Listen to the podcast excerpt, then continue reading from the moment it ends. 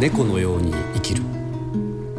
深町健次郎が糸島で出会った人々と死生観や生きることの喜びを紡いでいく物語。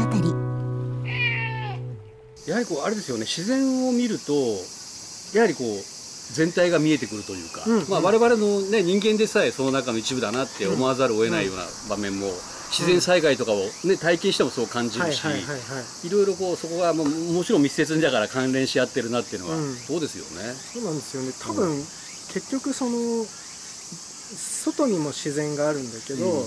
こう内なる自然というか、うん。なんか自分たちの体もすごく自然なあと自然とこう近い構造をしてると僕はやっぱり思うことがあって、あの例えばこうやって雨がこう降った時に、うん。まあ、川が滞りなく緩やかに流れていれば、うん。洪水が起こることもないんですけども、はい。例えば人間がどこかでせき止めていたりした時に、人間の想定を超えた時にそこから決壊して、まあ、例えば水害が起こったりするっていうようなことがあるんですけど、僕らの体っていうのも例えばあーまあ脳梗塞であったりとか動脈瘤みたいなものっていうのも滞りなんですよね。うん。だから血液がこう順調に巡っていればうん。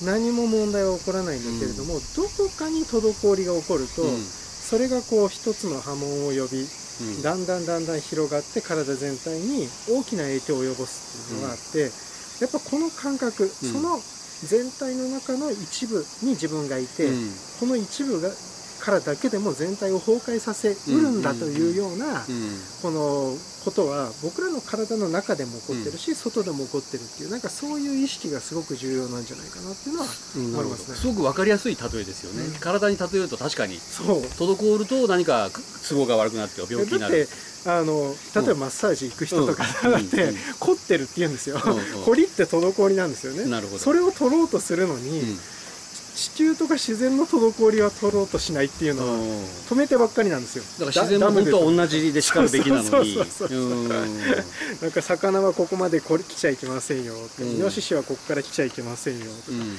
ダムで水はここにじあのととどめますよみたいな感じで、たくさんの滞りを作ってるんですよね、だからこそそのもちろん僕らが今の生活をする上で、自然からのお裾分けをいただかないとやっていけないから、ある程度のそういった滞りっていうのは重要なことなんだけれども、滞りを生んでいるんだったらその滞りを解消する方法っていうのを同時にやっていかなきゃいけないんだけど、うん。僕らはなんかこうどっちかになっちゃうんですよ。物を使うでゴミがゴミが問題になった。じゃあ、リサイクルしよう。みたいな感じで、うん。なんかいや一個ずつじゃなくて、うんそのゴミを何か何かを使い始めたらそれをリサイクルすることそれをどういうふうに処分するかっていう全体の流れを考えなきゃいけないですよね。これあの学問的に言うとライフサイクルアセスメントっていうんですよね。物ができて、その、えーとつえー捨てられるまで、うん。そしてそれが元に戻るまで。このサイクルを全体で考えるっていうことをしなきゃいけないんだけれど、今の製造も何か物を作るっていうのはその消費者の手に渡るまでのとこなんですよ、消費者の手でそれが使われてその後どんな風に廃棄されるかっていうところまではデザインされてないだから部分だけしかみんな見てない、うんうん部分だけでお金を儲けようとしたりとか部分だけで何か得をしようっていうことが起こっているので、それがなんかそういうその人間の姿勢ですよね、うん。アティチュードがすごくこういろんなことに巡っているんじゃないのかなという感じはしてます。なるほどねなんかねこう環境保護とか、うんまあ、その地球に優しいとか言われて久しいんだけども それってやっぱ結局人間にとっての都合のいい考え方が多かったですよねそうですね。人別にその地球に対してというよりはうん人間にとってそれが都合がいいか悪いかみたいなねそうなんですよ。いやうんだから、そのもちろん僕らの目線で見ていることなんですよ。環境とか環境問題とかっていうのは。であのでその中からまあエコみたいな言葉が出てくるんですけど、うん。その僕らがいようがいまいが、世界はエコロジカルなんですよ。うん。うん。本質で本質的な意味でのエコロジカルなんですね。でも人間の考えるエコっていうのは、自分たちがやってしまったん。さまざまなミス、うん。例えばその地球を汚染する水を汚染するみたいなことが、まあこれだけやってるんだから許してねテヘペロみたいな状況なんですよね。うん。まあ温暖化もしそうかもしれないですね。そうですそうです。でみんなこう数字の話ばっかりしてるじゃないですか、うんうん。だからなんか環境問題がその実際の自然で起きているにもかかわらず、頭の中で起きてるんですよ多くの人たち、うんだからん。環境問題がすごい言葉遊びみたいになってて、うんだから新しい言葉を作ろうと。うん。もともと今 SDGs って言われてますけど、はい。その前 MDGs っていうのがあったんですね、うんミレ Millennium Developmental Goals っていうのがあって、うん MDGs がちょっと、あの結構本質的なことも言ってたんだけど、ううんまくいかないから、うん。じゃあって言ってそれを元にして SDGs になって、うんじゃあ次何 DGs になるんだろなかうんっていうね。これもね言葉ばかりがこう先行して踊ってるようなイメージもねそうなんですよ。しまらずなんですけどね。うん。なんかなんか SDGs の17のゴールのうちの、はい。なんかどれをやってますみたいな感じで、うん。例えばあの広報されてる人たちもいらっしゃいますけど、うん。なんかあれってまずゴールなんですよ。うん。でゴールズなので、うん。それを達成してからがスタートラインなんですよ、うんうんだから目指してる状況では、うん。まだまだマイナス。まだスタートラインにも立っていない。んですよ、うん。やっとそこでもしかしたら地球を人間の手で豊かな状態に戻せるかもしれないっていうところなんですけど、うん。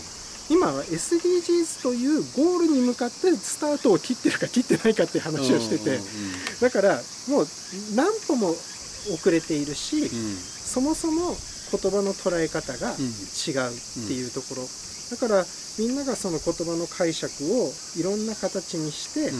自分たちはやってるから自分たちには責任がないって言うんですけど、でもどんなにいいことをしてても当事者なんですよね、うん。だから僕は今あのこの運送のベースとかでもはい。少しずつ山に手を入れたりとかですね、えー土地に手を入れて土地の中で空気とか水がうまく循環していくようにっていうようなことに今取り組み始めているんですけど、うん。そう言っている僕はじゃあそれをやってるから許されてるなんてこれっぽっちも思ってないんですよね、足りない足りないと思ってるんですよ。うん。まだ足りないまだ足りないと思ってやってる、で多分そのぐらいこうあの人がこう生きるっていうことっていうのは、これで大丈夫かなっていうぐらい、こう言ってみれば、うん、悩み続けることっていうか、うんうん。っていうことなんじゃないかなと思うんだけど、うん。なんかうん言い訳になりそうな言葉がどんどん増えてくる感じですね、うん。だから SDGs のゴール4とゴール7とゴール8とゴール9をうちは目指してますって言ったら、それでいいのかって言ったらじゃあ他のゴールはって話になっちゃって、どれか選んでやっていいことでもなくて、でやっぱりそれがさっきあの冒頭にお話ししたようなはい。全体と部分の話なんですよね。